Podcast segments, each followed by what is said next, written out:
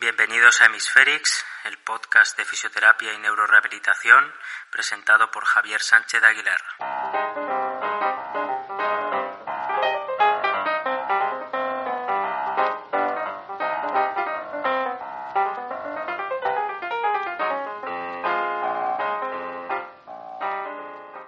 El podcast de hoy es la entrevista que le realicé al fisioterapeuta neurológico Emilio Álvarez Barranco con motivo de la celebración del curso de razonamiento clínico en neurorehabilitación realizado en Neurovidea, en Pamplona, Navarra, este pasado fin de semana, primero del mes de septiembre. Un curso con mucho contenido dirigido a fisioterapeutas y terapeutas ocupacionales. Emilio Álvarez es fisioterapeuta neurológico, actualmente dirigiendo su nuevo proyecto. También es colaborador del Centro Europeo de Neurociencias de Madrid, así como colaborador de la Asociación de Terapias Intensivas. Ha sido profesor de estancias clínicas en diversas universidades y está especializado en muchas metodologías de tratamiento en neurorehabilitación. Así también es máster en neurorehabilitación por la UCAM y experto en terapia acuática por la Universidad Rey Juan Carlos.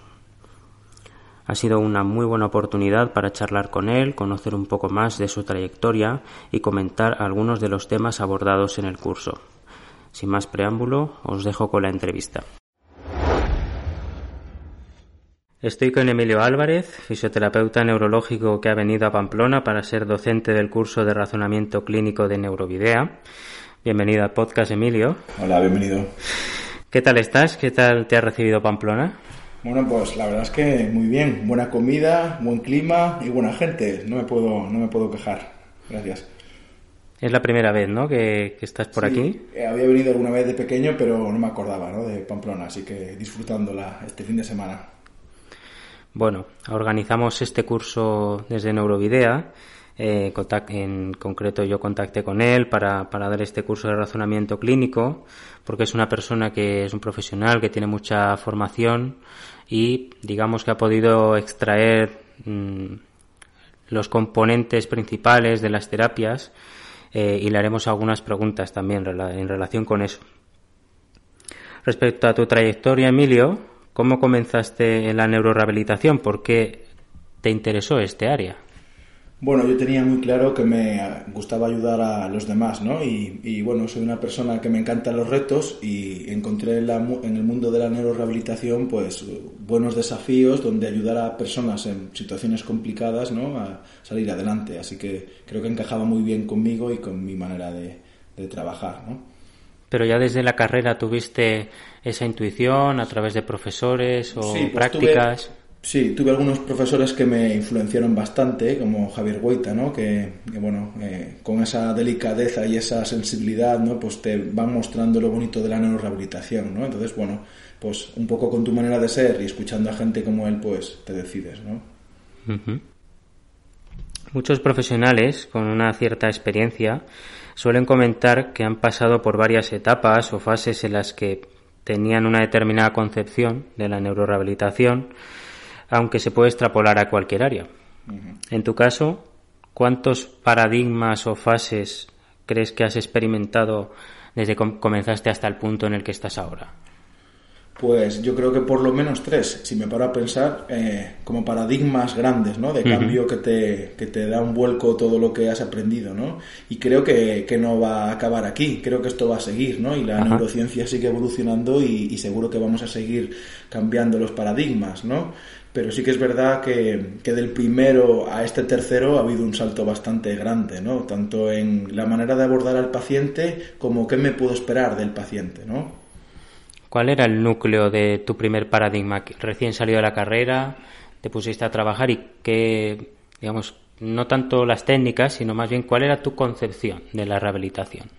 Sí, pues quizá buscar un, un, control y un movimiento y una manera de trabajar muy cuidadosa, ¿no? En, en, el que el paciente tiene que hacerlo de una manera, pues, como muy meticulosa, ¿no? Y creo que los nuevos paradigmas creo que también tienen en cuenta esto, pero priman quizá más pues teorías como pueden ser las teorías ecológicas, ¿no? donde el, el paciente tiene que empezar a ser un, eh, un, individuo pues que busque más ¿no? la participación y, y el, la integración con el entorno, ¿no? Entonces, pues creo que eso se refleja en las nuevas terapias, ¿no? Claro. También quizás el contacto con nuevos profesionales, ¿no? Otros compañeros como los terapeutas ocupacionales, neuropsicólogos, logopedas, quizás te amplió esa visión inicial de la fisioterapia de la carrera y, y te abrió a nuevas posibilidades, ¿no? Claro, yo creo que también ahí influencia mucho el centro en donde trabajes o los profesionales que conozcas, ¿no? Entonces, si conoces a profesionales que tienen una mirada muy abierta y, ¿no? y un trabajo muy transdisciplinar, pues por supuesto que te enriqueces, ¿no? A un nivel muy, muy elevado, ¿no? Y actualmente, ¿cuál crees que sería el núcleo duro de tu manera de entender la neurorehabilitación? Pues eh, lo primero que tiene que estar centrada en la persona, ¿no? En conseguir lo que quiere conseguir la persona. Y yo soy un, una un terapeuta que lo que voy a hacer es ayudar a conseguir, ¿no? El objetivo. ¿De qué manera? Pues, bueno, si necesitamos una intensidad, otra intensidad, si necesitamos una técnica, otra técnica, pero ¿qué es lo que tengo eh, que aplicar desde mi conocimiento para ayudar al paciente a alcanzar ese objetivo funcional, ¿no? Muy bien. Eh, vamos a hablar un poquito del curso que acabas de, acabamos de, terminar.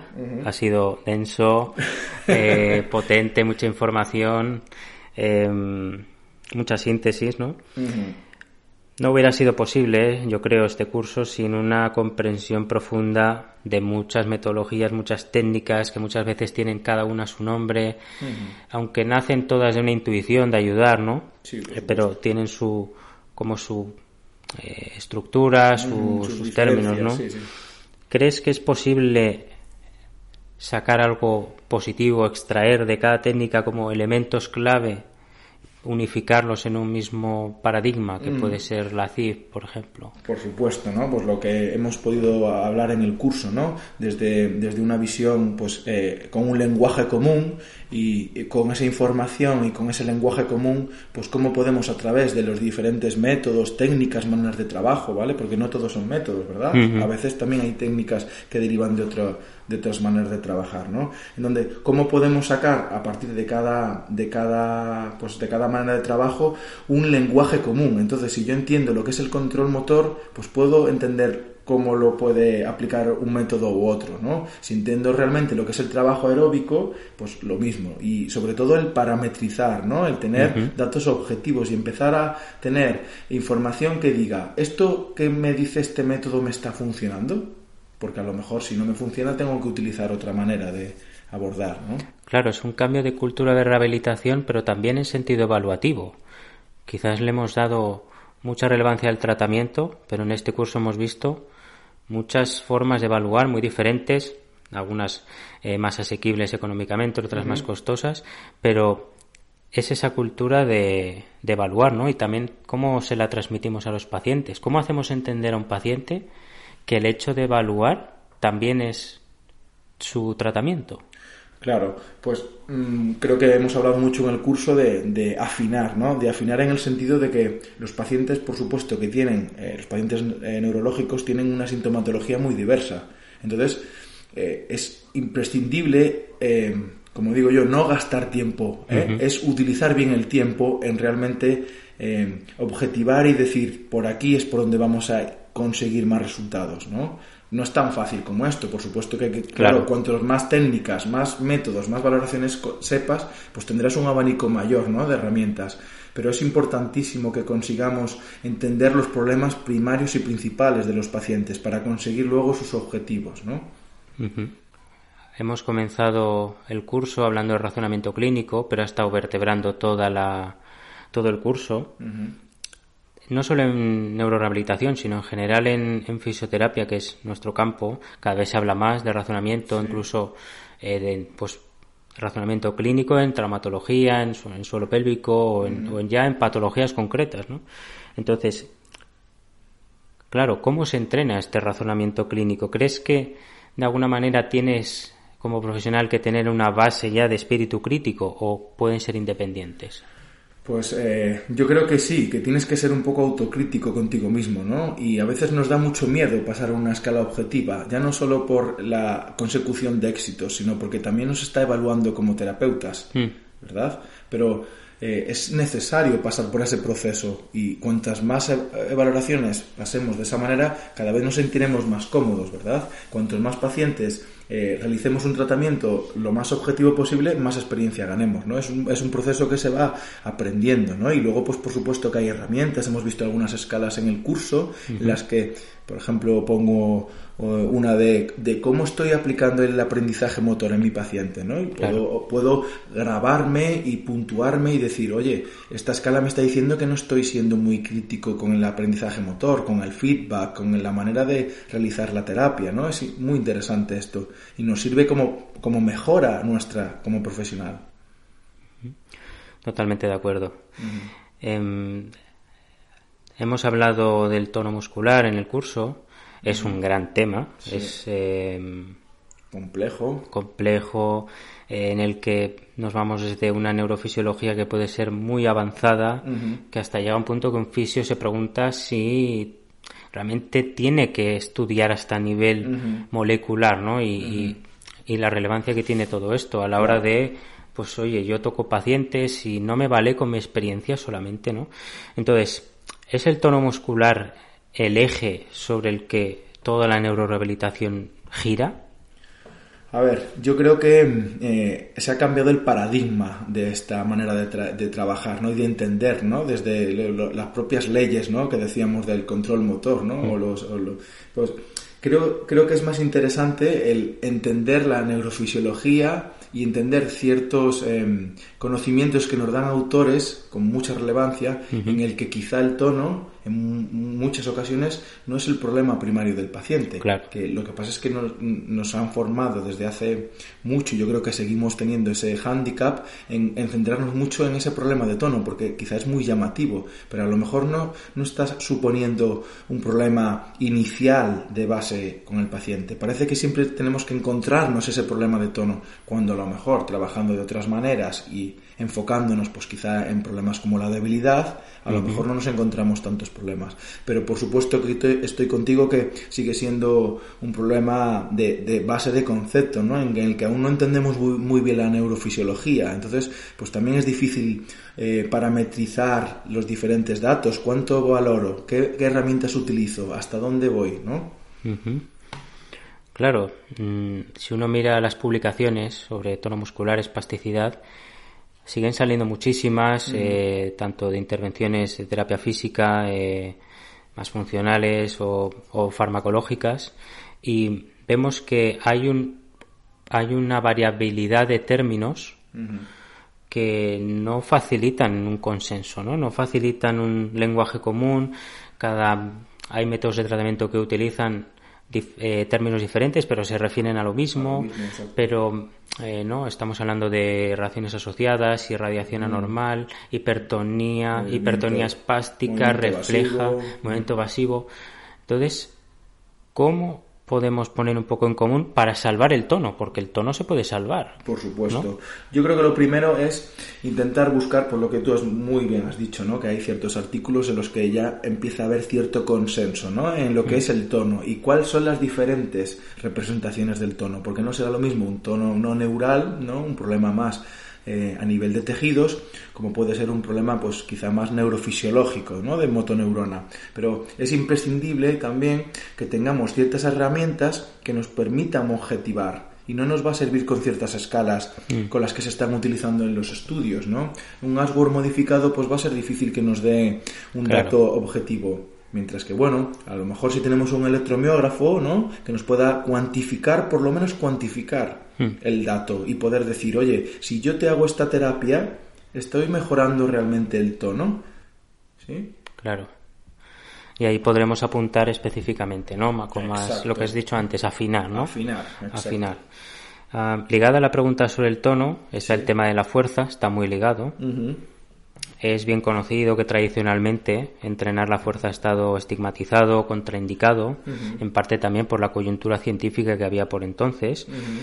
Em, ¿Cuándo se ha producido este cambio de mentalidad, si es que se ha producido, que poco a poco va aumentando, para considerar el elemento de fuerza como uno más dentro de la rehabilitación, incluso central en algunos casos. Claro. Yo creo que desde que la los estudios empiezan a apuntar sobre que hay afectaciones a otro nivel, donde los problemas primarios son más de debilidad, ¿no? Ya nos lo dicen autores como Shamay, ¿no? Mm. Dicen, si el problema primario eh, que encontramos es un mayor eh, porcentaje en debilidad, pues entonces quizá ese paciente necesite trabajar la fuerza en etapas agudas y a lo mejor luego, en etapas más crónicas, no tengo por qué esperarme ciertas posiciones, ciertos movimientos Sí, por eso quizá el, entrenamiento de fuerza sea uno de los grandes em, trabajos que ahora mismo hay en la neurorehabilitación, ¿no? Luego también es, cuidado, no es todo trabajar la fuerza, de qué manera la trabajo, ¿no? Es algo que hemos, eh, yo creo que hemos profundizado un poquito en el curso, ¿no?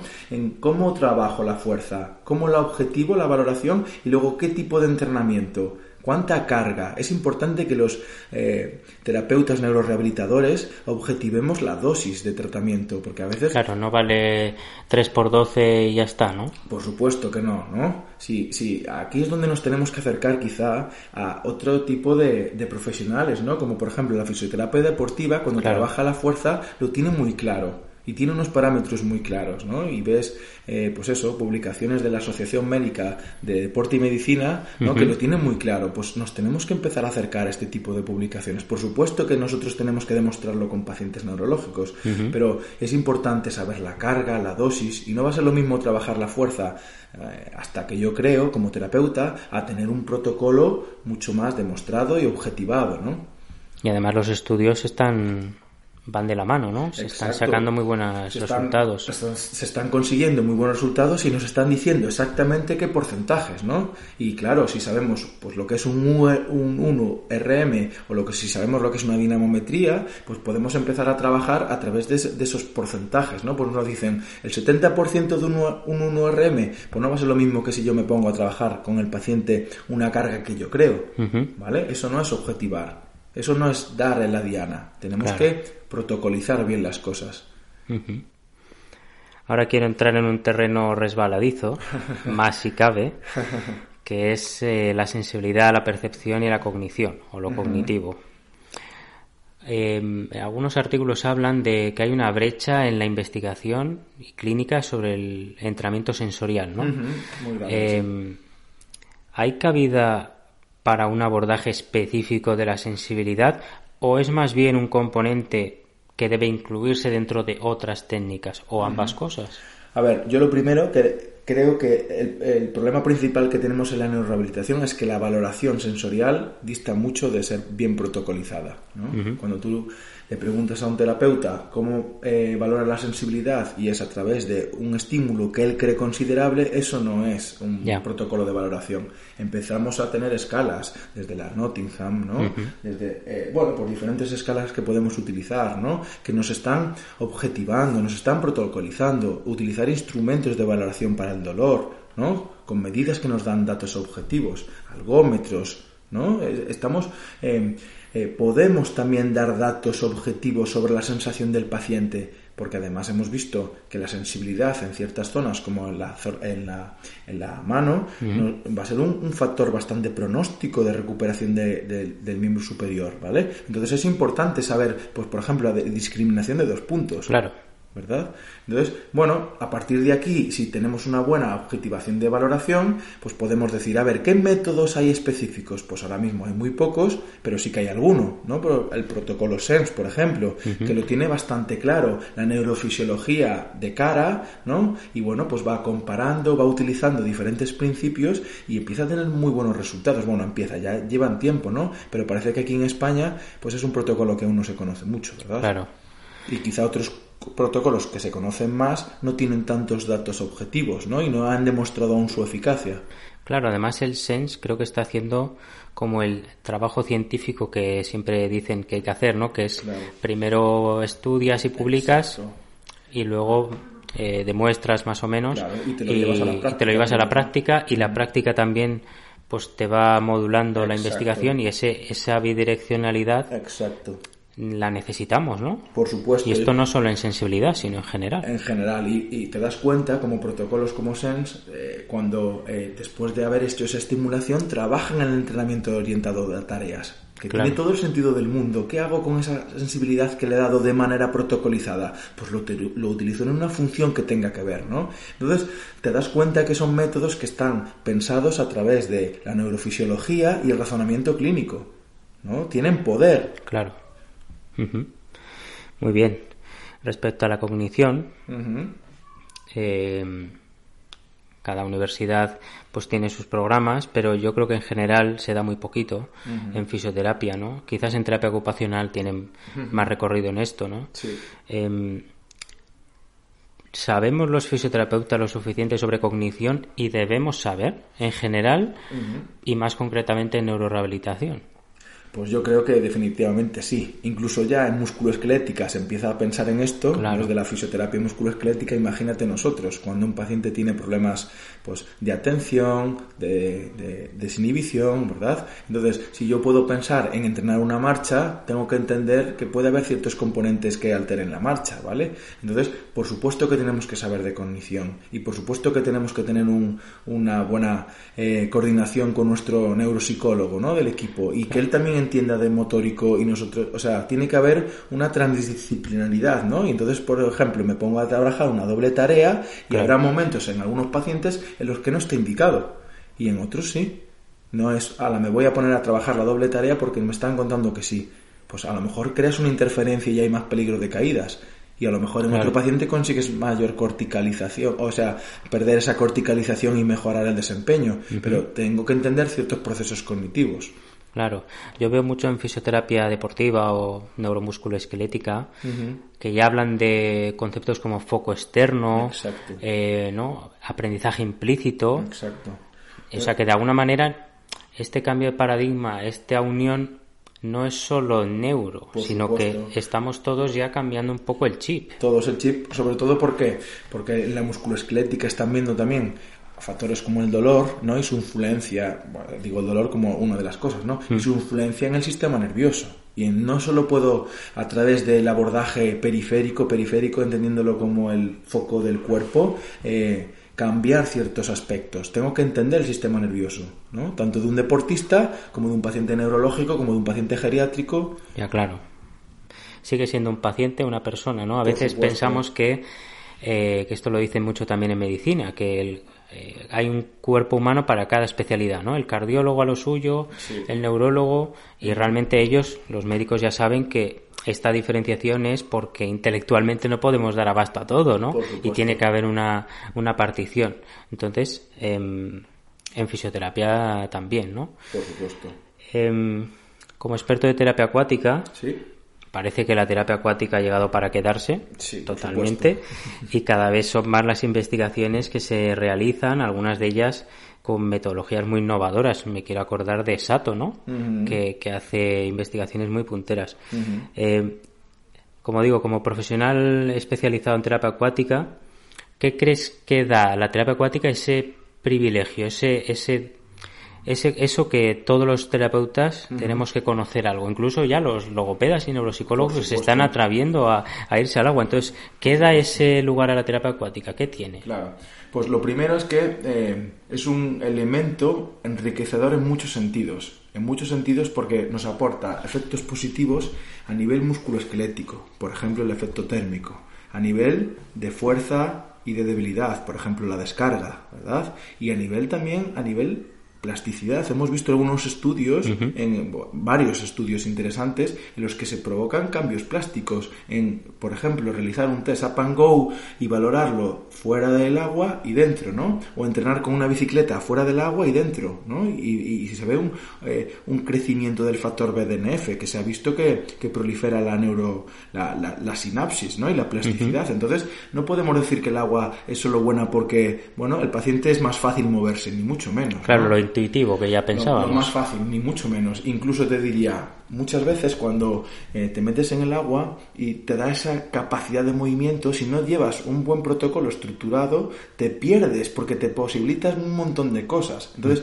tengo que tener muy claro los efectos que me permiten los efectos mecánicos, los efectos térmicos, ¿vale? Y cómo utilizo eh, en cada paciente, dependiendo de cada paciente, un elemento u otro. ¿Vale? Tenemos que trabajar también de manera protocolizada en el agua. Y, por ejemplo, métodos en que empiezan a demostrar muchos cambios, como las terapias intensivas, puedes, puedes empezar a relacionarlo con la, con, con, la metodología de la terapia acuática, ¿no? En donde a lo mejor puedo darle un feedback externo, puedo darle un mayor número de repeticiones, puedo dar, eh, fomentar actividades que fuera del agua son imposibles para algunos pacientes, ¿no? Y en etapas que quizá son más agudas, el paciente puede experimentarlas, ¿no? Eso, es, eso es lo bonito de la terapia acuática. Yo me he fijado en el curso, bueno, Emilio ha estructurado el curso en como en grandes eh, dominios ¿no? de la CIF, tono, sensibilidad, percepción, marcha, y en prácticamente todos, dentro del tratamiento está la terapia acuática, y también otros como el for use, uso forzado, pero la terapia acuática casi está en todos, ¿no? es una terapia muy versátil. Claro muy versátil en el sentido de que si yo sé muy bien lo que me aporta, pues a lo mejor puedo pensar que puede ser interesante en una estimulación sensorial. ¿En sensorial en qué sentido? Pues por ejemplo, si yo sé que la presión hidrostática me da un efecto, pues a lo mejor un paciente que tiene un problema sensorial puede ser interesante, ¿no? O un paciente que tiene una debilidad, a lo mejor un efecto metacéntrico, lo utilizo, ¿no? Son casos específicos en los que me dan ese ese plus ¿no? para mejorar. Mm, eh, yo diría que el agua es el claro ejemplo del enriquecimiento ambiental ¿no? y es una descarga de peso increíble y gratuita, ¿verdad? Sí. Entonces, bueno, son elementos que cuando te paras a pensar dices, wow, pues no es tan difícil ir a una piscina con una temperatura un poquito elevada, ¿no? Y creo que en España hay muchas piscinas y tendríamos que intentar entrar un poquito más, ¿no? Incluso en hospitales, ¿no? Y... Fíjate, yo hace un año estaba en Cádiz haciendo el máster y, y, hice prácticas en ADACA, que es la Asociación de Daño Cerebral Adquirido en Cádiz. y mi tutor fue Mayeto, y quizás lo conoces. Eh, está muy formado en terapia acuática y él me decía, eh, tenemos un convenio con una piscina y ya no es solo el agua, sino es ir a la piscina, cambiarse. Todo lo que fomenta. la socialización, ¿no? Y, y, de verdad lo vi claro, ¿no? Porque yo estaba acostumbrado a la piscina al lado de casi de, gimnasio, ¿no? Y, y, pasar ahí incluso, pues que te ayudan en todo, ¿no? Obviamente hay niveles de discapacidad mayores y menores, pero ya es llega hasta lo social. Exacto, lo que conlleva entrar en la piscina, ¿no? Y, con quién me relaciono y de qué manera me relaciono, ¿no? Y las actividades que hay antes y después de la terapia acuática, ¿no? Y si yo soy un terapeuta ocupacional, pues me va a interesar un montón a lo mejor guardar cierta cierto tiempo de terapia para también ver el desempeño, ¿no? Y hablo de un TEO como hablo de un logo, como puedo hablar de un neuropsicólogo. Yo he tenido la suerte de trabajar en la fundación y el logopeda, los logopedas de la fundación se metían en la piscina. Los neuropsicólogos y se formaron en terapias acuáticas. Yo creo que es un, es un mundo súper abierto donde eh, es muy interesante que otros, otros profesionales también se formen, ¿no? Ya hemos introducido, porque es ineludible, la transdisciplinariedad. A veces sí que no se entiende muy bien multidisciplinar, transdisciplinar, interdisciplinar, pero nosotros hablamos de transdisciplinariedad. Eh, ¿Cómo, digamos, las cada profesión es independiente, tiene que tener su marco, pero una vez estamos ya trabajando, ¿qué crees que la fisioterapia ha aprendido o puede aprender del resto de disciplinas y viceversa. ¿Qué pueden aprender los demás de, los fisios? Claro. Bueno, la respuesta fácil pues sería ¿no? que nosotros podemos eh, explicar músculo esquelético, por ejemplo, ¿no? Abordaje de, Más estructural. Más estructural, buena, buena aclaración, ¿no? El logopeda pues de lenguaje, pero yo creo que va más allá, ¿no? Va más allá en el sentido, pues por ejemplo, un terapeuta ocupacional a mí me, cambió la vida encontrarme a terapeutas ocupacionales que, que, ya no es solo el entrenamiento de la tarea en el laboratorio, no. El entrenamiento de la tarea real, en el contexto real. Y a lo mejor muchos de nuestros usuarios, al cambiar ciertos aspectos ¿no? Como nos dice la CIP, los aspectos más eh, de, componentes sociales, componentes de barreras arquitectónicas, muchas veces conseguimos objetivos, ¿no? Entonces, eh, ahí eso también es un cambio de paradigma para el fisioterapeuta y yo me siento muy agradecido de, de trabajar en la neurorehabilitación, ¿no? Por, por haber podido trabajar con ellos hay que salir de la sala, ¿no? Hay que salir de la sala. Hay que, hay que perder el miedo. Hay que perder el miedo y enfrentarse a la vida real, porque aunque no penséis que el paciente se va a enfrentar a, se va a confrontar a esos problemas, los va a tener en el día a día, aunque tú no los quieras ver, ¿no? vamos a pasar un poquito a las nuevas tecnologías porque eh, todo el que te conozca sabe que te encantan eh, y de alguna forma han estado presentes en el curso. A veces eh, ocasionan en los alumnos o en la gente que, que le gusta pero ve que, que es imposible, ¿no? pero poco a poco vemos que van siendo posibles muchas cosas pero también es muy dada a fliparse, ¿no? A idealizarlas, ¿no? Y a no saber usarlas, ¿no? Entonces, ¿qué papel crees que juegan las eh, nuevas tecnologías y cómo podemos darle un buen uso? Claro. Yo, eh, cuando hablas de nuevas tecnologías, pienso en, muchas, eh, en muchos elementos, ¿no? tanto dentro de la valoración como en la intervención, ¿no? Tecnologías que me aporten objetividad para valorar como para tratar. Mm. Eso de primeras, ¿no? Claro, no solo tratamiento. No, no, ni mucho menos. Es más, la tecnología, bien utilizada en ciertos parámetros que no podemos medir, que lo hemos visto en el curso, me, me, me lleva hacia un destino de tratamiento, ¿no? Y en donde a lo mejor luego soy más efectivo con una terapia que a lo mejor no implica la tecnología, hmm. pero me ha llevado por un camino adecuado, ¿vale? Y luego, pues, lo que has dicho, la idealizamos, yo creo que sobre todo por el tema del precio ¿no? Porque, bueno, parece que son precios elevados, pero eh, yo creo que eso también lo hemos hablado en el curso. ¿Qué es caro y qué es barato? Hmm. ¿No? Eso es algo interesante de analizar. ¿Qué es caro con respecto a un efecto y qué es barato? ¿no? Quizás lo vemos a corto plazo, ¿no? Y a corto plazo, exactamente, ¿no? Pero, pero eh, yo creo que la, tecnología ha venido para quedarse porque eh, estamos consiguiendo que pacientes con problemas, pues quizá más severos, consigan cambios cambios reales, ¿no? Objetivados. Y yo creo que la tecnología tiene mucho que decir. Y ahí la sanidad no puede ocultarlo, ¿no? Eh, creo que es algo importante en pacientes, sobre todo con grandes afectaciones. Pacientes, pues quizá con lesiones menos severas, pues a lo mejor no es tan necesario, ¿no? Pero en pacientes con más afectación, pues podemos llevar a un número de repeticiones alto, a un número de intensidad, eh, perdón, a un nivel de intensidad elevada. A una especificidad. A una especificidad, exacto, de los tejidos, de, de un componente, de otro. ¿eh? Es muy interesante. Y sobre todo, cuidado con la tecnología porque parece que también cuando adquirimos un sistema tecnológico ya está todo hecho. ¿no? Hay que saber en qué momento utilizar la tecnología y qué tipo de tecnología. Claro, para que los, los que nos están escuchando, ¿qué tecnologías estamos hablando? Pues por ejemplo? Pues desde robótica, pues puede ser robótica para marcha o robótica para miembro superior o no sé, pienso sobre todo en cómo a lo mejor un paciente que tiene una afectación muy severa pues puede empezar con un sistema robótico como un Locomat, pero mm. luego no es interesante que dependa del Locomat siempre. A lo mejor luego si tenemos un sistema de descarga de peso, pues podemos ir progresando, ¿no? Y lo interesante es en qué momento y qué tecnología. ¿vale? Lo he puesto en marcha, pero podría ser en un montón de cosas, motricidad, eh, control de equilibrio, ¿vale? Muy bien. Esto es una pregunta relacionada, pero siempre, y creo que mm, cuando tuve que hacer una clase sobre nuevas tecnologías, lo pensé, ¿hasta cuándo es nueva? Ya. ¿No? Buena pregunta. ¿Hasta cuándo es nueva una tecnología? ¿La Wi-Fi es nueva? El, eh, el Polar, que ya se vende en muchos, muchos sitios. Eh, ¿Cuándo, no? Yo, yo, creo que llevan mucho tiempo, pero nuestro razonamiento nos ha llevado a darnos cuenta de que había ya elementos que nos pueden servir. Hmm. ¿no? Y a lo mejor utilizar una Wii con un buen, que lo hemos visto en, en el curso, ¿verdad? Con un buen razonamiento clínico y con adecuados eh, estudios, pues nos lleva a una especificidad en el trabajo de la realidad virtual. Pues no le pongo a trabajar en cualquier juego de la Wii, a lo mejor tengo que buscar un juego más adaptado, ¿no? Si no tengo muchos recursos. Si tengo, pues me voy a tecnología, pues como se llama ahora, tecnología seria, ¿no? En la que pues hmm. está quizá más centrada en la sanidad, pues también tenemos diferentes elementos ¿no? en los que podemos parametrizar un poquito más. Pero la realidad virtual tiene evidencia.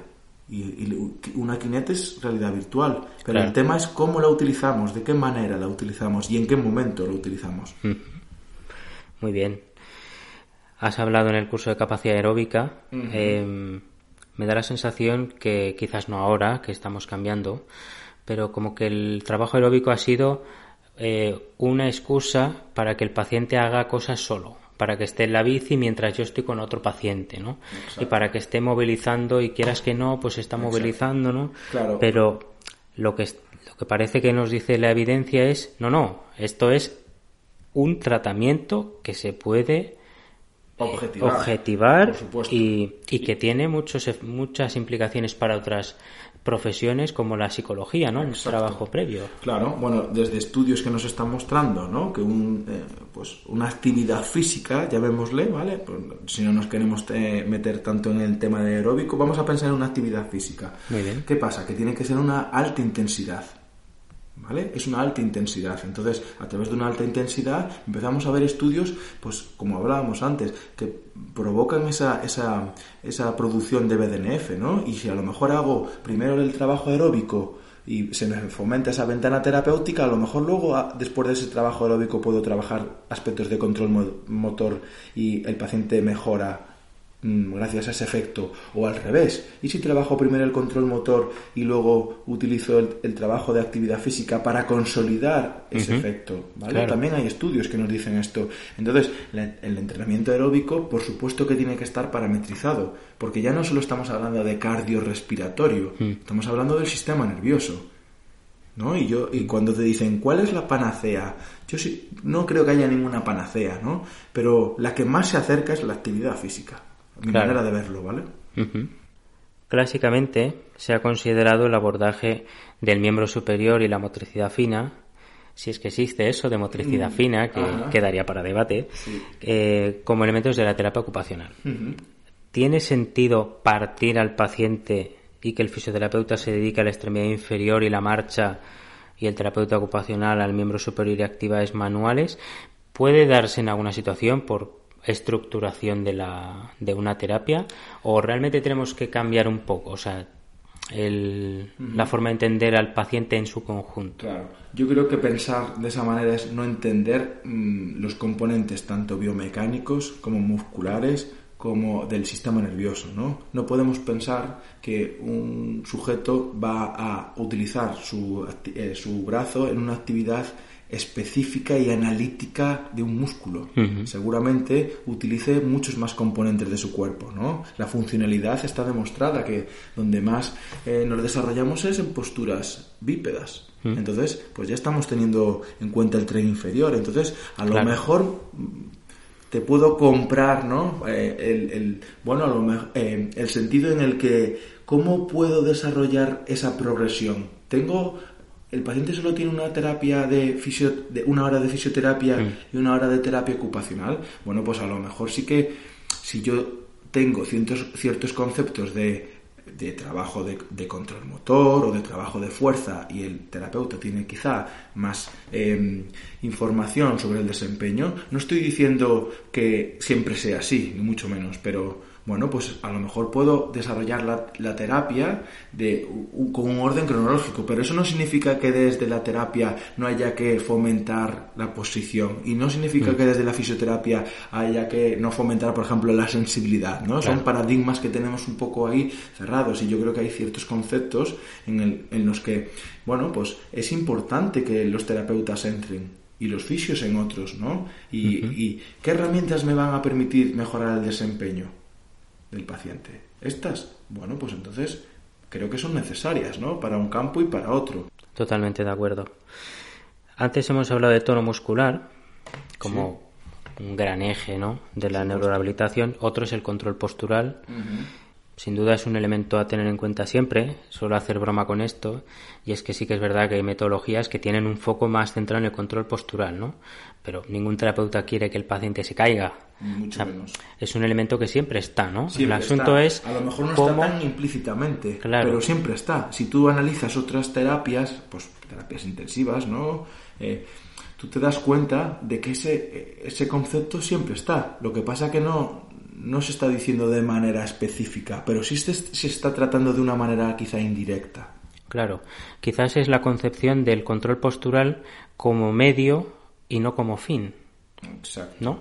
El fin es la tarea. El fin es la tarea. ¿No? Y el control postural pues es una de muchas herramientas que necesito para desarrollar pero no significa que tenga que eh, llamarle control postural como trabajo específico del control postural. El control postural está en muchas actividades, aunque nos pensemos que no. Claro. No por desequilibrar a un paciente en un momento específico. Pasan muchas más cosas donde el control postural o se está retando o se está trabajando.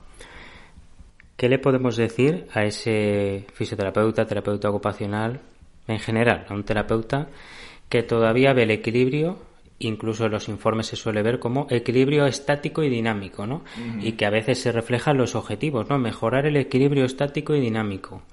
¿Cómo podemos romper un poco este esquema? Pues yo creo que si pensamos en la funcionalidad del paciente, en las actividades, pues ahí ya no se ve tanto esa diferenciación Claro, si tenemos conceptos teóricos que distan mucho de la participación y de mm. las tareas funcionales, pues nos vamos a dar eh, pues de bruces con la realidad cuando luego el paciente tenga que enfrentarse a las actividades. Vamos a llevar a los pacientes a, valorar en las, las, actividades que quieren mejorar, ¿no? como parte de la práctica basada en la evidencia. ¿Qué es lo que el paciente quiere mejorar? Y a partir de ahí, ¿qué problemas tenemos? ¿Tenemos problemas de control postural? Pues estupendo, pero estoy viendo de manera específica cuáles son los problemas, porque a lo mejor aparecen otros problemas que priman antes que el control postural. Y ahí es donde el razonamiento clínico del terapeuta es trascendental, en ir, ir eliminando las diferentes hipótesis que van saliendo. Y por eso es tan importante tener datos objetivos y tener experiencia clínica para atinar, ¿no? He dicho mucho lo del francotirador, como un sí. No es lo mismo disparar con una ametralladora sin mirar a ir con un francotirador, ¿no? No voy a gastar tantas balas. Pues esto creo que es un símil muy interesante, ¿no? En la neurorehabilitación. Y creo que muchos pacientes eh, no perderían quizá tiempo y recursos económicos en, en algunas ocasiones, si sabemos atinar bien. Además hay muchísimas metodologías para abordar el control postural. Muchas veces tienen los mismos, las, la misma esencia, ¿no?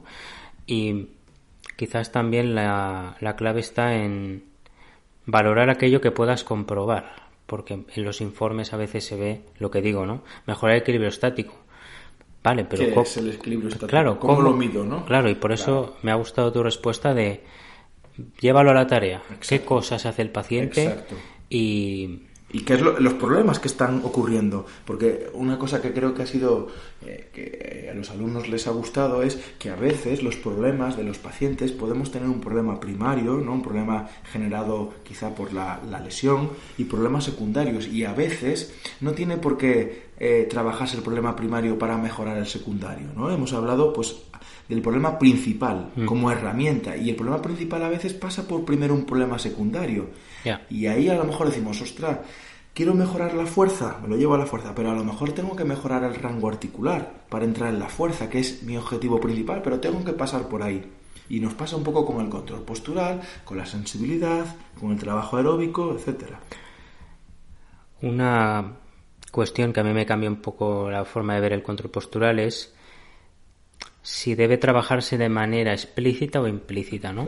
El Yo creo que nadie mantiene el equilibrio conscientemente. Ni mucho menos. ¿no? Lo que querrá estar es de pie para hacer algo. Por supuesto. Entonces. Y si estamos de pie para hacer algo, ya no estamos pensando en equilibrarnos, estamos pensando en hacer algo. Entonces, ¿cómo tiene que ser el feedback que le doy al paciente? ¿Cómo tiene que ser el aprendizaje? ¿no? Estos principios de, de, control motor que son tan importantes y que tenemos que tener todos en la cabeza cuando planteamos una, una terapia. ¿Qué feedback le doy al paciente? ¿Le estoy dando un feedback eh, externo o interno? ¿Estoy dando un tipo de aprendizaje implícito o explícito? Porque si tenemos afectaciones corticales y afectaciones cognitivas, pues a veces es difícil utilizar, por ejemplo, un aprendizaje explícito. Vamos a saturar todavía más al sistema nervioso, ¿no? Y pues es importante entender todas estas cosas a la hora de plantear la terapia. Además, esto se refleja en nuestro lenguaje, ¿no? Cuando decimos al paciente crece, alarga, em, al final estamos mm, evidenciando la forma que tenemos de entender el equilibrio, en este caso, o... Exacto. Se nos ve el plumero, por mm. decirlo así. Cuando decimos eso se nos ve el plumero, ¿no? En cambio, si yo le digo al paciente, vete a tocar allí, ¿no? Ya es otro tipo de feedback. Es una frase, pero que cambia todo. Cambia, por supuesto, todo. El paciente ya no tiene que estar centrado tanto en las cosas internas, que es alargar, que mm. es el brazo, estira el codo, que, ¿dónde está mi codo? ¿no? Fijaros en todos los componentes cognitivos y perceptivos que necesitan para ello. Mientras que si yo le digo vete a tocar esto, el paciente va a tocar eso. Solo piensa en tocar. Además que leyendo el libro de John Krakauer y Thomas Carmichael de Broken Movement, que es eh, brillante en mi, bajo mi punto de vista, denso, pero, pero muy interesante, y tiene una parte que ya viene desde la neurofisiología de que la vía vestíbulo-espinal no está bajo control consciente. Exacto. Entonces eso nos, nos, está dando un bofetón en la cara. Nos está diciendo que a lo mejor con pacientes atáxicos no tenemos que eh, de realizar unos tratamientos eh, con esos feedback, porque si no viene a nivel consciente y por vías a lo mejor más... Eh, a nivel pues, retículo espinal, ¿no? otro tipo de vías en las que se debe de fomentar la automatización y ahí a lo mejor es interesante una doble tarea para que el paciente no corticalice. Pero vuelvo a repetir, importancia de la valoración. ¿En qué mm. momento está el paciente? Porque a lo mejor hay pacientes que ya no están en el momento de ese tipo de feedback. A lo mejor hay que compensar ¿no? ese feedback y, por supuesto, lo importante es el desempeño. Hay sujetos que ya es difícil eso. Lo, lo trascendental es, ¿sé diferenciar en qué momento está el paciente? Para decir, vale, voy a, por el plan A, como digo yo, ¿no? El plan A, el, el neurofisiológico, ¿no? El que dice John Krakauer, vamos a trabajar el déficit y a lo mejor trabajando el déficit no tenemos complicaciones en, etapas más crónicas. O el plan B, ¿qué tipo de paciente me lleva? Un paciente eh, después de 10 años de evolución que eh, ha recibido un tratamiento en el que todo el rato se le ha corticalizado, pues va a ser muy difícil. Entonces, tengo que ser realista también, ¿no? Y ahí la experiencia, los datos de las valoraciones, todo es un conjunto, ¿no? Una amalgama de información en la que tenemos que darle un sentido y decir, vale, pues yo creo que va por aquí los tiros. Entonces le digo al paciente, vamos a intentar hacer esto. Has hablado de compensar y así le olvidé preguntar, ¿es la palabra maldita de la neuro? Yo creo que le tenemos mucho miedo a la compensación, ¿no? Y pensamos en gestos, ¿no? Pues como creo que eh, las reacciones asociadas, las sinergias, los movimientos evasivos, todo este tipo de, movimientos que en el fondo, si nos paramos a pensar, a lo mejor no son tan malas como nos pensamos, ¿no? En, vamos a analizar por qué pasa eso. Y seguramente si empezamos a entender por qué pasa eso, decimos, es la manera que tiene el individuo de mostrar la activación, de, frenar ese desequilibrio, de activar lo que le queda, ¿no? Ese componente residual que me queda, pues lo voy a, tener que hacer de una manera. Entonces la compensación de primera me está diciendo que el individuo quiere sobrevivir y quiere hacer lo que le está diciendo el paciente, el, terapeuta. Eso ya es mucho. Una reacción me dice que el paciente está intentando hacer lo que queremos. Si ya parto de eso, ya no la vea como algo negativo, luego es una herramienta brutal. Una reacción asociada, vamos a esa reacción asociada, me puede dar muchísima información. ¿no? Me puede decir si realmente ahí falla algo, qué carga estoy teniendo con el paciente. Entonces me está dando datos, me sirve en ese sentido, ¿vale? Claro.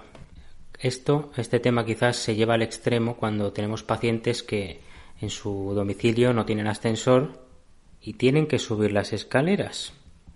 Y ahí no entra la posibilidad de la compensación, no compensación, no, es que tiene que subir las escaleras. Tiene que sobrevivir, ¿no? Sobrevivir, a lo mejor no. O, una paciente que me contaba que en la fase aguda quería el baño y al baño y al baño y, y claro, tuvo que adaptarse, ¿no? Y luego posteriormente pues ya ha podido ir corrigiendo, que ese también quizás es un temor de que no se pueda corregir y, y quizás hay que entender dónde está el paciente, como tú dices, ¿no? Y en qué etapa está y qué posibilidades tiene y decir, joder, podemos compensar al principio y luego intentar volver, pero parece como que si ya compensamos ya no hay vuelta atrás. Ya, sí. A ver, lo primero que creo que es muy interesante es que abordajes y nomenclaturas como la CIF ya nos empiezan a hacer entender al paciente como una mayor globalidad. Por eso es ese modelo biopsicosocial en el que analizar el desempeño y el entorno es importante cuando pasan estas cosas. En cuál es la exigencia real Porque si yo tengo que levantar a mi hijo y porque solo soy yo como madre y tengo un brazo afectado, como hemos tenido en la fundación, pues eh, dime lo que quieras, voy a compensar, tengo que ayudar a mi hijo. ¿no? Entonces la necesidad en, ese, en ese desempeño prima por encima de todo. ¿Vale? Y luego ya me puedo parar a decir, vale, estoy en el momento en el que a lo mejor es interesante a través de pues ciertas terapias como la terapia intensiva, ¿no? En la que podemos conseguir cambios en pacientes crónicos con, con patrones compensatorios. Que eso era un dogma, eso no... dogma en el que y algunos algunos eh, pues profesionales eh, en diferentes ámbitos siguen por supuesto, claro, y hemos visto estudios ¿no? en el que, bueno, hay diferentes tipos de compensación, llamémosle compensaciones duras o compensaciones blandas, por supuesto que unas serán más complejas que otras, ¿no? Cuando ya hay un aprendizaje y un cambio en el esquema, pues por supuesto que va a ser más complicado, pero si hago un número de repeticiones elevado, si hago un trabajo sobre el aprendizaje motor, si lo llevo al desempeño, seguramente tenga más posibilidades de cambiar esas, esas maneras de moverme. ¿no? no pensemos que el, el, individuo por llevar un tiempo o por tener un tipo de compensación ya no va a poder cambiar. Eso es infravalorar muchísimo a nuestros pacientes. Y nuestros pacientes nos enseñan muchísimo cada día ¿eh? a de verdad sobrepasar retos, retos reales, Incluso sin límite de edad. Sin límite de edad, ¿no? Y, se empieza a ver con la terapia intensiva que pacientes con 70 y 80 años están encontrando un montón de, resultados, tanto objetivos en estructura y función como en actividad. Creo que también hemos tocado mucho en el curso los estudios de opinión, ¿no? Que son interesantísimos. Cualitativos. Exacto, son cualitativos. Y dices, ¿esto no tiene valor? Por supuesto que tiene valor. Escuchar a una paciente con 90 años hacer una terapia intensiva y que sienta que ha mejorado y que era algo que no se había hecho, que no se había tenido en cuenta y que eso le ha empujado a tener una motivación más allá de lo que se pensaba y le ha ayudado a ser más independiente, no tiene precio, ¿no? O sea, escuchar más a los pacientes. Y por eso también creo que las valoraciones de autopercepción, que a veces las tenemos un poco ahí escondidas, ¿no? Desde una EVA, un BOR, la COM, ¿no? Son diferentes eh, valoraciones que nos pueden dar muchos datos. ¿No? De, de, la percepción que tiene el paciente y de cómo puedo ayudar a, empezar a empoderarlo y a que sea el, se, se, se, autoproclame el propio eje de la terapia, ¿no? Como como elemento activo. Claro, incluso hay muchos pacientes que llegan a hacer cosas nuevas que no habían hecho antes de la lesión. Por supuesto. E incluso desde a mí me pasó la semana pasada con una paciente que nunca había andado en la cinta de marcha. Y claro, con el miedo que eso implica, pero eso se puede manejar, ¿no? Y ya nos llevamos incluso a cosas un poco más eh, sociales o familiares y es tremendo. Es tremendo. tremendo. Y yo creo que, a ver, una lesión neurológica es algo muy duro, pero creo que eh, se curten los pacientes, ¿no? Se hacen personas muy fuertes. Mm. Sobrepasar un daño cerebral, ¿no? En el sentido de sobrepasar a nivel de conductualmente, de querer ir todos los días a la terapia y darlo todo, ¿no? En una terapia intensiva en el que estás muchas horas de tratamiento, mucha repetición, ¿no? El paciente ya te está diciendo de qué madera es, ¿no? te está enseñando mucho y, creo que eso le ayuda a él como persona también, ya no solo en, el individuo como mejora, sino para otros ámbitos de la vida, ¿no? Vamos a pasar ya para terminar eh, a la marcha. Es, quizás es la imagen más conocida del fisio. Neuro. O sea, si alguien tiene que, no sé si en Google Imágenes pasa esto también, pero la típica imagen corporativa del fisio, incluso agachado, sufriendo, ¿no? Pasando el pie, ¿no? Y el, eh, pues como comentabas, tendinitis y de todo, a ver cómo apago la cinta, les, le bajo y sin dejar el pie que se me va a caer, ¿no?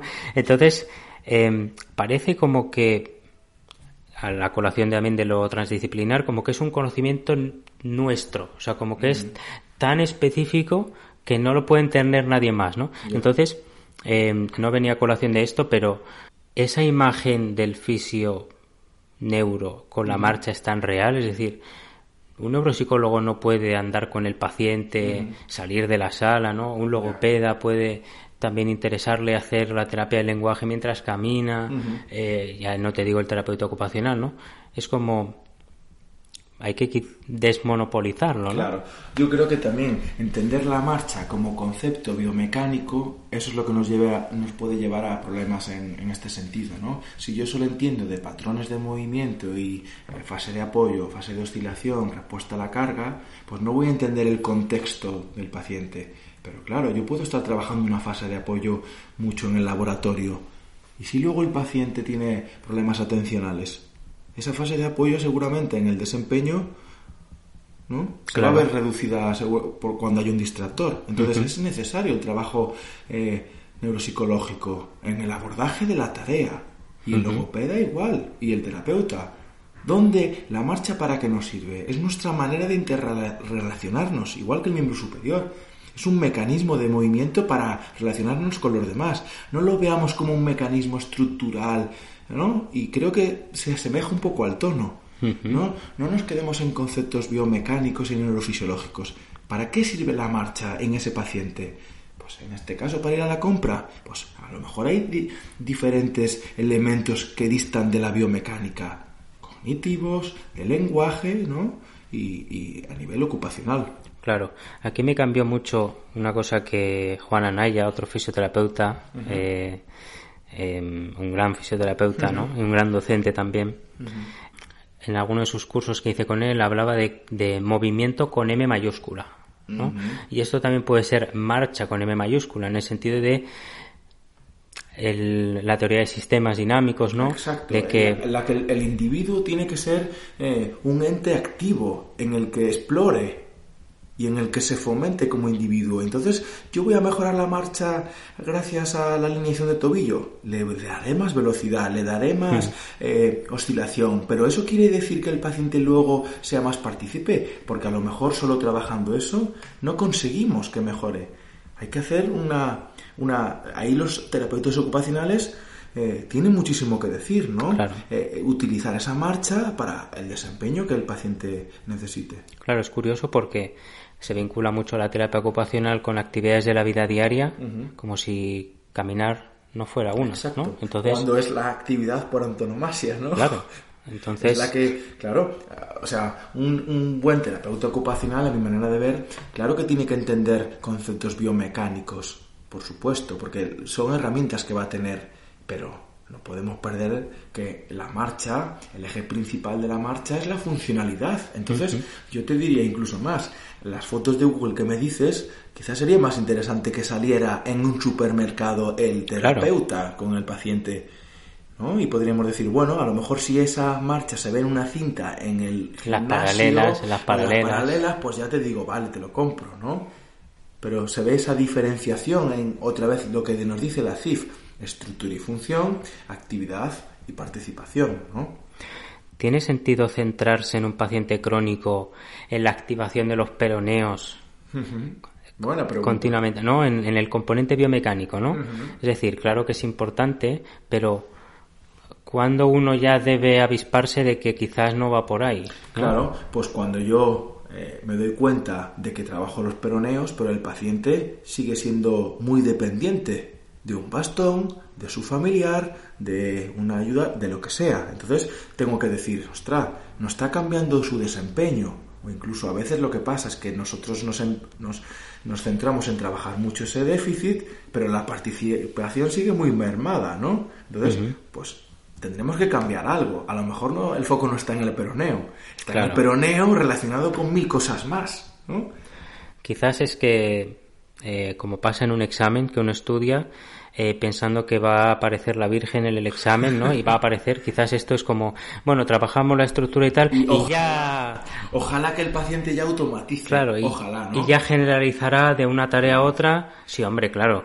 Exacto, y, veo que hay muchos fisios, eso me ha pasado, ¿no? En, eh, muchos fisios y... Eh, que cuando el paciente se va por la puerta no quieren mirar lo que pasa, ¿no? Vamos a darnos la vuelta porque, uy, uy, si cambia ese patrón. Yo ya he cumplido. Yo ya he cumplido, yo ya he hecho lo mío, no. Tú te vas afuera con el paciente y ves realmente si está haciendo una transferencia. Pero igual hay que atreverse a salir. Hay que, hay que salir. Y ya, y, digamos, un ejercicio de honestidad de no ha funcionado, hay que cambiar. Hay que cambiar algo. Y a veces nos duele decir que modificando el entorno se mejora la participación. Porque no es tan fisio, entre comillas, ¿no? No es tan fisio. Víamos el caso de un paciente que era un eh, ciclista nato, ¿verdad? Mm. Y yo puedo centrarme en que el paciente tenga un buen juego de activación de los gemelos y de la postura. Pero, ¿y si tengo un triciclo adaptado? ¿No? Y el Claro. paciente empieza a poder participar y empieza a motivarse. ¿Por Y luego, no podrá- utilizar? y luego podrás volver atrás, ¿no? Y si Bueno, quieres a- mejorar alguna cosa. ¿no? a lo mejor el paciente viene con otro con otro estímulo, ¿no? Y viene más motivado y a lo mejor luego me he ganado más a ese paciente porque he entendido lo que quería y a lo mejor ya puedo decir, oye, ¿y qué te parece si ahora en vez del triciclo vamos a por una bici con ruedines? ¿Y qué te parece que después, no? Y entonces tú ya, a lo mejor ya tienes en mente esa buena estructura biomecánica, esos controles, ¿vale? Pero te- hay que ganarse a los pacientes. Claro. ¿no? Eso es la práctica basada en la evidencia, no solo en las publicaciones, en la orientación, en la persona y en sus motivaciones. Claro, totalmente. Bueno, ya para terminar, eh, queríamos conocer un poco si hay investigadores, investigadoras profesionales que de alguna forma te han influido mucho ¿no? a, la- a día de hoy como profesional. Eh, porque hay veces que las investigaciones eh, se repiten. Hay veces que no sabemos ni quiénes la han publicado, ¿no? Vemos el título abstract, pero ostras, esto lo ha publicado personas, eh, incluso que están vivas y son jóvenes. Entonces, ¿hay alguno de, de esos eh, profesionales, investigadores que digas ha influido mucho? Pues bueno, yo creo que hay infinidad de ellos y yo creo que no podemos no nombrar autores que han allanado el camino, ¿no? Hemos hablado mucho de Anshu Cook, ¿no? En el control motor. Desde ahí, pues hemos visto como, bueno, eh, ahora hay muchos investigadores que están fomentando el tema aeróbico, ¿no? Eh, Billinger, por ejemplo, es una, una autora que se mete mucho con todo el tema de la actividad física y los parámetros, es muy interesante, ¿no? Como has mencionado muy bien a John Krakauer, ¿no? Y bueno, creo que es una referencia muy buena el, libro de Broken Movement. Y luego pues tenemos eh, pues eh, otros fisios como Lang, ¿verdad? Que también ahí nos, nos, nos enseñan que también hay protocolos de ejercicios que se pueden luego llevar a la, a la, a la transferencia, ¿no? Hay, yo creo que hay buenos investigadores y que nos están trayendo cada vez más, nos están acercando más posibilidades, ¿no? ¿Y aquí en España estamos haciendo algo? ¿Hay gente? Yo creo que hay gente, pero eh, dista mucho de las guías de impacto, aunque nos encontramos siempre en los mismos lados, en Canadá, en Australia. Claro. Yo creo que hay, pues bueno, hemos hablado de, de, de algunos autores como Julio Gómez Soriano, ¿no? Que, bueno, Claro. pues con esa publicación, pero por lo menos empezamos a entender, in- intentar entender el tono, ¿no? A lo mejor no tiene un gran impacto un estudio, pero por lo menos ya empezamos a entender que las personas quieren buscar Lo que está pasando. ¿Sí? ¿Y algunos profesionales eh, con los que hayas trabajado o, o que no hayas trabajado? Sí. ¿Hay algunos que te han tocado por su profesionalidad, por su... ¿no? Y, y digamos que van en tu mochila. Claro. Como- Pues bueno, yo eh, podría estar aquí diciendo mil nombres, ¿no? Y no tienen por qué ser nombres eh, con 20.000 años de experiencia. Claro. ¿no? Hay gente que, bueno, pues yo creo que en tu caso, ¿no? Eres una persona que a lo mejor no llevas tanto tiempo en la neurorehabilitación, pero, pero creo que en ti, creo que quieres entender las cosas, ¿no? Y cambiar ciertos aspectos. Y bueno, esto es un buen ejemplo, ¿no? Hacer este podcast, ¿no? Estás, estás queriendo eh, llevar más allá, ¿no? Los conocimientos. Bueno, pues luego por supuesto que ha habido muchos profesionales con los que he podido trabajar, ¿no? En mis diferentes centros de neurorehabilitación, ¿no? Desde, bueno, María Tobar, José López, César Cuesta, Blanca Garné, gente que no, no he tenido el gusto de, de trabajar, pero sé que, que están haciendo cosas muy chulas, ¿no? Hemos hablado de Miguel Blasco, hemos hablado de, de razonamiento también clínico en, en en traumatología, ¿no? En la musculoesquelética, ¿no? Y tenemos a gente... Eduardo Fondevila. Eduardo Fondevila, ¿no? Eh, o sea, que, que hay gente en España que está haciendo las cosas muy bien, ¿no? Muy, muy, muy bien. No me quiero dejar a... Bueno, eh, Claro, hay esto es lo de gente, siempre, ¿vale? Pero- esto es lo de siempre. Em, ¿Crees que em, se puede rastrear una continuidad de profesionales que están mirando ya hacia otro punto en la neurorehabilitación aquí en España? Creo que es importantísimo. Las redes sociales, ¿no? Creo que pueden ser una buena herramienta, ¿no? Si yo sé que... eh, una persona está profundizando mucho en una terapia, ¿no? Por ejemplo, ahora tenemos la terapia intensiva, ¿no? Que, bueno, nos la han acercado personas como Cristina, ¿no? Y José López. Pues, ¿por qué no vamos a seguir los, ¿no? Gente que está muy activa en las redes sociales, pues vamos a, vamos a seguirlos a, ver por dónde van los tiros. Y lo mismo, pues a nivel periférico, podemos seguir a David ¿no? Que es un pedazo de experto de... Pues bueno, claro que siempre vas a, cuadrar con uno con otro según tu formación, pero no sé, hay, hay un montón de infinidad de terapeutas, de fisioterapeutas, de, bueno, Pablo Duca a nivel neuropsicológico, ¿no? Juan Anaya también fisioterapeuta, de muy diferente índole, pero que intentan profundizar, tienen experiencia clínica, se han formado. Entonces, siguiéndolos a ellos, pues nos van a dar mucha información, ¿no? Dentro de ese cambio de paradigma que puede que se esté produciendo lentamente, que ya no va tanto de técnicas, ¿no? Igual, sino ¿qué, ¿qué, ingredientes pueden ser? Pueden ser una ya una mayor conciencia de objetivar, una mayor involucración. Pues yo creo que has dicho una muy buena, ¿no? El, intentar objetivar eh, nos va a dar la base de todo, el saber qué está pasando. Lo primero, eso, sí. Que nos puede también hacer convencer a los médicos, ¿no? De demostrar nuestro trabajo. Claro, por supuesto. Si yo tengo una herramienta, yo tengo una herramienta, ¿no? Ahora pienso en el COVID, ¿no? Que lo habíamos hablado. Y pacientes que tienen problemas respiratorios, ¿vale? ¿Qué tipo de terapia respiratoria hago? Porque se puede objetivar bueno, tenemos grandes figuras también de la terapia respiratoria en los hospitales en España. Claro. Y, va por ahí, por como objetivo la carga de, de, una musculatura respiratoria. A lo mejor tengo que utilizar alguna herramienta. ¿no? Y así con todo. Necesitamos objetivar para demostrar nuestra eficacia como terapeutas y, hacer crecer la neurorehabilitación para que los médicos pues no tomen, nos tomen de verdad en serio y digan, eh, están, están hablando de plasticidad no están hablando solo de cambios en músculos y cambios en tejidos, ¿no? Quizás eh, ya no la fisioterapia, sino en general otras disciplinas han sido más arte que ciencia. Entonces ahora no tenemos que dejar de perder el arte porque la experiencia clínica es algo muy importante dentro de la práctica basada en la evidencia, pero vamos a ganarnos un poco lo de ciencia de la salud, ¿no? Exacto, ¿no? Y los médicos eh, lo tienen muy claro cuando nos, nos mandan un, tratamiento farmacológico, por ejemplo, ¿no? En el que te mandan una serie de dosis y tú las sigues. Pues, ¿por qué no hacerlo en neurorehabilitación? ¿Por qué no tener unos parámetros, ¿no?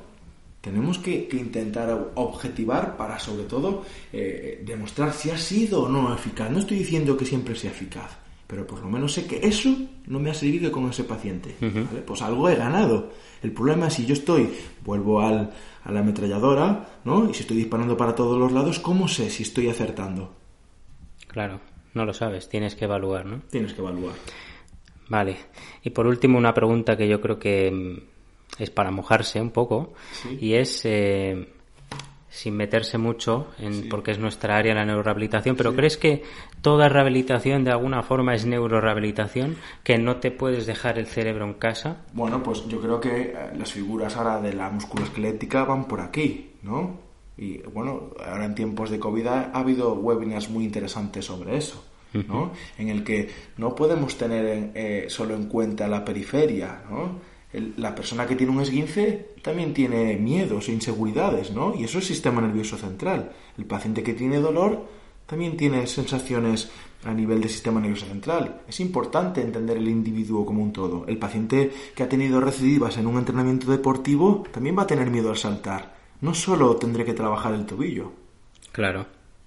A mí me pasó personalmente eso cuando me lesioné la rodilla, que quizás uno de los elementos que faltó fuese entender el sistema nervioso, ¿no? Porque yo tenía mucho miedo a saltar y jugaba al fútbol y tenía la fuerza recuperada, el rango, pero tenía miedo y, quizás ese componente cognitivo faltó, faltó ¿no?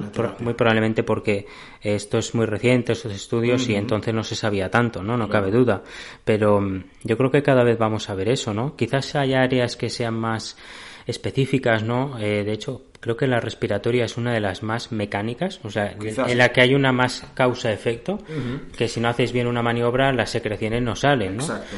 Pero, em, incluso en esas, se trabaja con feedback y eso también es entender. Y hay evidencia, ¿no? Que lo demuestra. Entonces, bueno, al final nos está diciendo que, que somos un todo, ¿no? Que no podemos separarnos en, en, apartados. Y me da igual que seas eh, fisiodeportiva, que seas preparador físico, que seas traumatológico, que seas ¿no? Hay que entender, entender eh, el, el, órgano como un todo y parece que nosotros, porque llevamos eh, años en la neurorehabilitación y el daño está a nivel del sistema nervioso central, lo tenemos más tan claro. Pero bueno, habría que ver, porque hay casos y casos. Quizá eso se puede sintetizar como modelo biopsicosocial, ¿no? que, que ya venimos mucho tiempo hablando, eh, hay eh, muchos profesionales que están dando, como yo digo, la matraca todo el día. Exacto. Pero mm, sí que tendemos mucho a decir, bueno, ahora lo bio, ahora lo psico, lo social, lo social, los fisios tenemos tanta implicación, no, sí, cómo integramos todo, yo creo que tenemos mucho trabajo ahí por hacer y por llevarlo a la clínica. Por llevarlo a la clínica y por formarnos también, ¿no? Y salir de esos abordajes más mecánicos, ¿no? Y es importante tener aspectos conductuales y cómo y cómo me comunico con el paciente, cómo me gano esa confianza y cómo también analizo cuál es su seguridad, cuáles son sus problemas a nivel eh, emocionales. Eso todo va a influir definitivamente en la terapia, ¿no? Muy bien, Emilio, pues con esta última pregunta terminamos la entrevista, que también tiene un poco de charla, porque al final creo que somos dos apasionados, ¿no? Es inevitable. Eh, y venimos de un curso tremendo en el que tenemos, eh, tenemos las neuronas, ¿no? Ahí a tope. Eh, por tanto, ahora estamos primados para aprender, Estamos en el, momento de la ventana. En el momento de la ventana, ¿no? Entonces, muchas gracias a, Emilio por la entrevista, en general por venir a Pamplona, impartir el, el curso de razonamiento clínico y más en estas fechas, ¿no? En las que estamos, que, que bueno, es un, conlleva un riesgo, ¿no? y, bueno, pues todo ha salido afortunadamente bien. Ha sido un auténtico lujo poder presenciarlo. Eh, ha sido una síntesis tremenda de contenido. Yo creo que, que esta síntesis va más allá de leer o de no es ya la experiencia es el interés son muchas cosas y que eh, te damos mucho las gracias también en nombre de Neurovidea. Gracias a vosotros. Y nada me he sentido muy a gusto y también gracias por tenerme en cuenta ¿no? en estos podcasts que, que seguro que van a tener mucho éxito y te doy muchísima suerte. Bueno y a vosotros que nos estáis escuchando muchas gracias por seguir el podcast y nos vemos la semana que viene